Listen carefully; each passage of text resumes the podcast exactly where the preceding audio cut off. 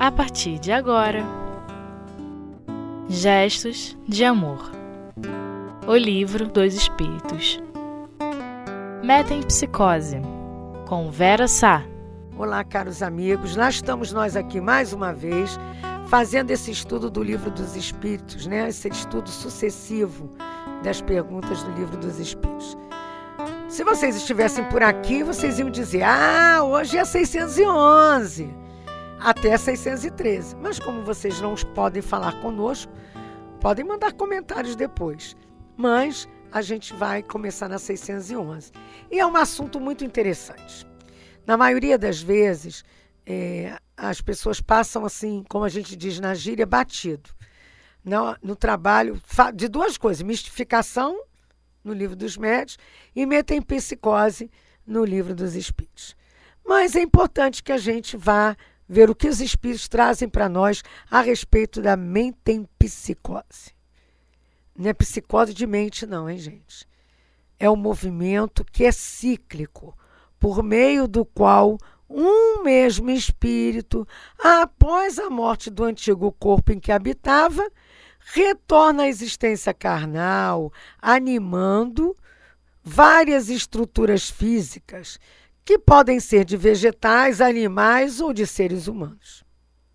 É uma doutrina que vem, que vem difundida pelo misticismo, é, assim, especulativo, desde a da Grécia, 5 antes de Cristo. É a, a doutrina, é a religião primitiva chamada orfismo. Gostaram dos nomes? Eu também, porque isso eu também não sabia. Eu pesquisei para falar para vocês. E o pitagorismo. O pitagorismo eu até sabia que Pitágoras trazia essas ideias, algumas dessas ideias, através das suas questões lá da matemática. E adotada é, por correntes filosóficas, essa ideia, da, essa ideia da metempsicose, várias correntes. O, o, platonismo e o neoplatonismo são as mais conhecidas, que são outras religiões orientais também eu andei pesquisando, até o budismo, o hinduísmo, também se pautam nos postulados da mente em psicose, dessa ideia de que um mesmo espírito pode habitar após a morte do corpo físico outros, mas de outras espécies, pelo reino mineral não falam não, mas do vegetal e do animal falam. Bom, a gente tem que é, chegar um pouquinho lá antes de Cristo. Vamos verificar que os egípcios e os gregos, os romanos, os chineses e na Índia também essa crença foi assim bastante difundida. Mas o, o, a ideia que Pitágoras traz e Platão, que é um aprendizado né, que, que eles tiveram, Pitágoras principalmente, com os egípcios, que devem ter aprendido com os indianos. Né? E a ideia de Platão, que Platão traz para todos nós, até é, na, com, os, com, aquele, com, com aquela, vamos dizer assim, com aquela certeza que ele traz para todos nós na obra Fédon sobre isso, a gente fica assim pensando: caramba, será que eu já fui uma plantinha? Ou será que eu posso ser um cachorrinho? Como é que a doutrina espírita nos orienta em cima de tudo isso? É aí que vem Kardec perguntando aos espíritos: será que a origem comum dos seres vivos, no princípio inteligente, não é a consagração da doutrina da mentepsicose? Quer dizer, todos vieram lá no mesmo princípio, princípio inteligente, então por que não podemos, perdendo um corpo, ganhar outro em outras formas? Os espíritos são claros para nós. Duas coisas podem ter uma mesma origem e não se assemelharem de maneira alguma mais tarde. Quem reconheceria a árvore, suas folhas, suas flores, seus frutos, lá no germe, esse informe contido na semente de onde ela saiu? A partir do momento em que o princípio inteligente atinge um grau necessário para ser espírito e entrar no período da humanidade, ele não guarda mais relação com o seu estado primitivo e não é a alma dos animais, assim como a árvore não é a semente. De animal Só há no homem o corpo e as paixões que nascem da influência do corpo e do instinto de conservação, que é inerente à matéria. Não se pode, portanto, dizer que tal homem é a encarnação do espírito de tal animal e, por conseguinte, a mente em psicose, tal como a entendem, não é verdadeira. Olha, essa explicação é tão clara, não é? Que eu fiquei pensando, o que, que eu vou dizer para os nossos ouvintes depois de uma coisa dessa? Mas aí me veio assim na cabeça uma coisa muito interessante que é, nós já estudamos nos programas anteriores. Vamos lá na 585 desse capítulo 11 que fala sobre os três reinos. Que pensais da divisão da natureza em três reinos, ou melhor, em duas classes, orgânicos e inorgânicos? Para alguns, a espécie humana constitui uma quarta classe. Qual dessas divisões é preferível? E esses mesmos espíritos superiores dizem: todas elas são boas, dependendo do ponto de vista. Do ponto de vista material, só seres orgânicos e inorgânicos. Do ponto de vista moral, há evidentes quatro graus. E aí o comentário de Kardec não deixa dúvida. Esse quatro, esses quatro graus têm efetivamente caracteres determinados, embora seus limites pareçam confundir-se. A matéria inerte que constitui o reino mineral só tem em si uma força mecânica. As plantas, compostas de matéria inerte, são dotadas de vitalidade.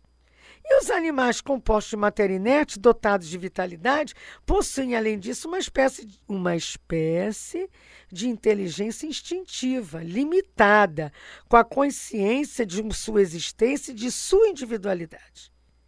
Já o homem, tendo tudo que há nas plantas e nos animais, domina todas as outras classes através de uma inteligência especial, que às vezes, né, gente, não sabe usar. Uma inteligência indefinida que lhe dá a consciência do seu futuro, a percepção das coisas extramateriais e o conhecimento de Deus. Isso vai nos levar a 592, que nós também já estudamos aqui em programa anterior. É. Por quê? Lá se pergunta: se nós compararmos o homem aos animais, sob o ponto de vista da inteligência, parece difícil estabelecer uma linha de demarcação entre eles, pois certos animais têm sobre esse aspecto uma superioridade notória sobre alguns homens. Essa linha de demarcação pode ser estabelecida de maneira precisa? Vão lá os espíritos superiores nos dizer. Sobre esse ponto, vossos filósofos não estão absolutamente de acordo.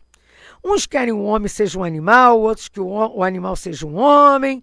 Estão todos enganados. O homem é um ser à parte, que algumas vezes desce muito baixo, ou que pode elevar-se muito alto. Pelo físico, o homem é como os animais, bem menos dotado do que muitos deles. A natureza lhes deu tudo o que o homem é obrigado a inventar com a sua inteligência. Para atender suas necessidades, sua conservação, seu corpo se destrói como o dos animais, é verdade, mas seu espírito tem um destino que só ele pode compreender, porque só ele é completamente livre. Pobres homens que vos colocais abaixo do animal, não sabeis vos distinguir dele? Reconhecei o homem pela ideia de Deus. Aí isso me lembrou aquele estudo lá no início do livro dos Espíritos, quando a gente estuda introdução, porque todo mundo deve estudar prefácio, introdução, né? Resumo.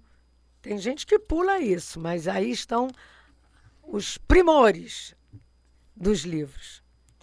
Lá na introdução ao estudo da doutrina, no item 6, está claro lá que os espíritos exercem sobre o mundo moral e até sobre o mundo físico uma ação incessante.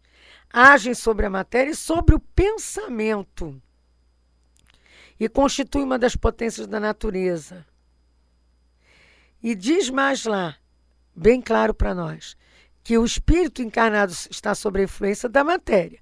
O homem que supera essa influência através da elevação e depuração de sua alma aproxima-se dos bons espíritos, com os quais estará um dia. Então a lei é de progresso. E aqueles que se deixam é, dominar pelas más paixões, colocam as alegrias da satisfação de convívio com espíritos mais elevados de lado, né? Ficam mais próximos à natureza animal, mas não reencarnam em corpinho de animal. Não adianta brincar que está latindo. Tem gente que diz: olha, eu vou latir agora, eu estou com raiva. Eu já vi gente falando isso. Escuta bem como é que eu vou rosnar. A gente usa essas palavras. Quando, na verdade, a gente deixa, desce tão baixo, deixa o nosso orgulho, o nosso egoísmo nos dominar, nos dominarem, a tal ponto que a gente acaba, é, de, é, vamos assim, sendo confundido com animais não dóceis. Mas isso não quer dizer que a gente vai perder o corpo físico e pegar um corpinho de animal. De animal a gente ainda até acha que, né, tem gente que, né, mas numa plantinha é complicado, hein? Complicado. Mas vamos adiante. Só um pouquinho da 612. O espírito que animou o corpo de um homem poderia encarnar no animal? E isto seria retrogradar, e o espírito não retrograda. Aí ele, eu gosto das imagens que os espíritos trazem para nós. O rio não retorna à sua nascente. Como essa imagem que ele traz aqui da planta do germe dentro da né, semente. Gente, é claro que não pode, né? Senão a gente ia viver toda hora voltando para trás. Mas tem animal até que parece que nos entende, que fala, né? Tem animal inteligente. Ou não é que ele sabe que a casa tem duas portas? Olha, ele vai seguindo o seu dono. Ele vê o seu dono para um lado, o seu dono para o outro e vai imitando vai gravando aquele aquela ensaio e erro, né? É um processo de ensaio e erro e de repetição. Agora vai mandar um cachorrinho pensar sobre Deus, falar sobre a, a, a, quanto é 10 mais 10, fazer contas, ler problemas, interpretar textos ou tomar decisões morais de vida. A grande diferença é que eles podem ter algumas coisas gravadas é, na sua mente. Né? Ter essa inteligência e instinto. Todos somos num princípio só e esse princípio é inteligente. Mas há nuances e há um caminhar de progresso pelos reinos, pelos diversos reinos. Né? Bom, a gente pode fazer aqui um, um parênteses, só para lembrar uma coisinha. Pitágoras ele dizia que a alma passaria pelos três reinos, reinos. Depois que ela passasse de novo pelos três reinos, ela voltava ao corpo do homem, até se purificar. Veja só. E ele uma vez viu um homem batendo num, num cachorro e intercedeu. Por quê? Ele disse que viu naquele cachorro o espírito de um amigo dele do passado. E aí como é que ia deixar o outro bater no amigo dele do passado? Aí perguntamos: e se fosse ao contrário? Né? Se fosse um outro animal que ele não percebesse nada, podia bater? E outra coisa também, perguntou-se na época Pitágoras, né? Está lá escrito aí nos estudos da filosofia, como é que ele identificou o espírito, se ele viu, né? Não, ele diz que foi pelo som do latido. Pode isso? Vamos repensar essa ideia, né? Vamos repensar pela lógica que a doutrina nos traz, gente. Tá? Não vamos deixar nos enganar por coisas que não, não, não nós não vamos a, a, temos que ir ao fundo, ao fundo, para buscar de onde tudo isso nasceu. E daqui a pouco a gente conta para vocês uma dessas teorias.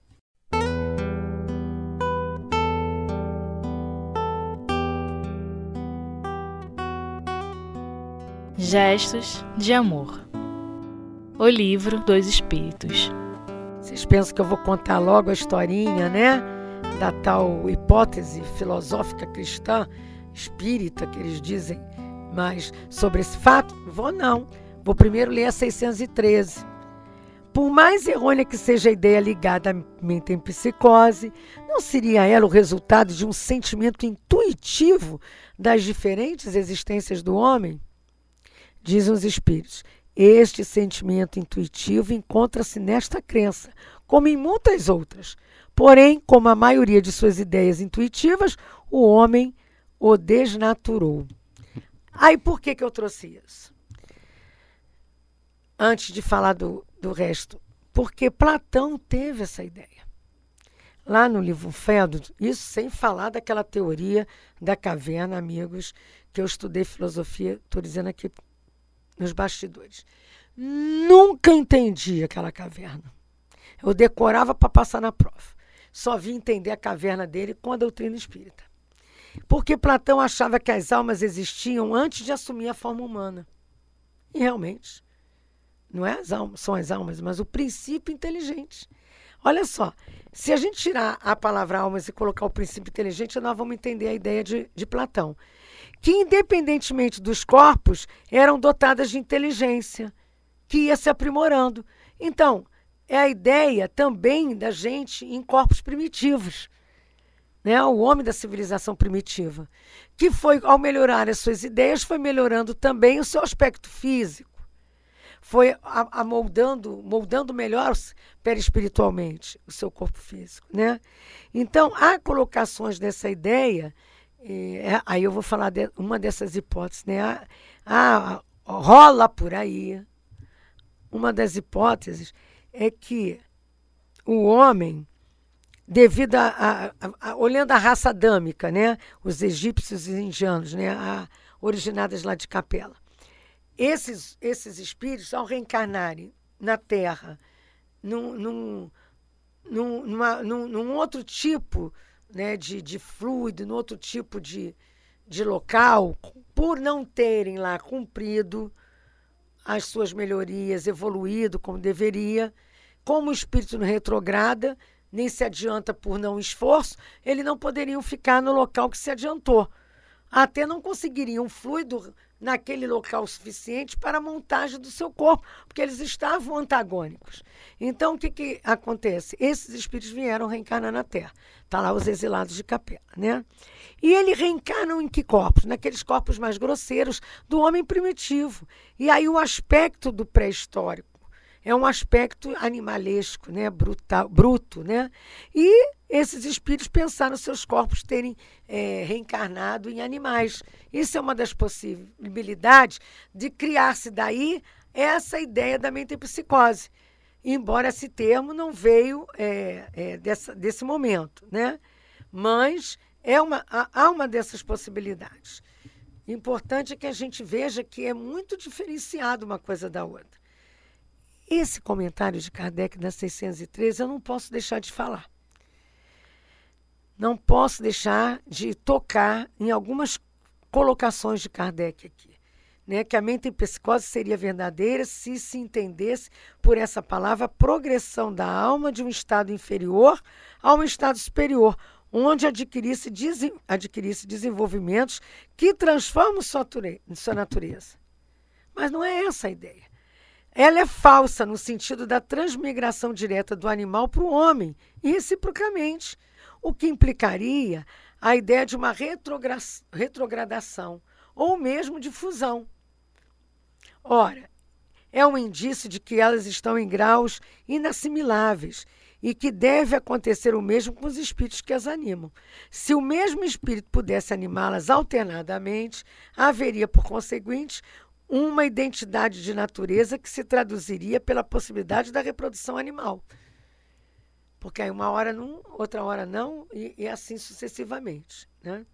Aí ele traz que a reencarnação ensinada pelos espíritos se funda, ao contrário, na marcha ascendente da natureza e no progresso do homem, dentro da sua própria espécie. Então, seja como for, né?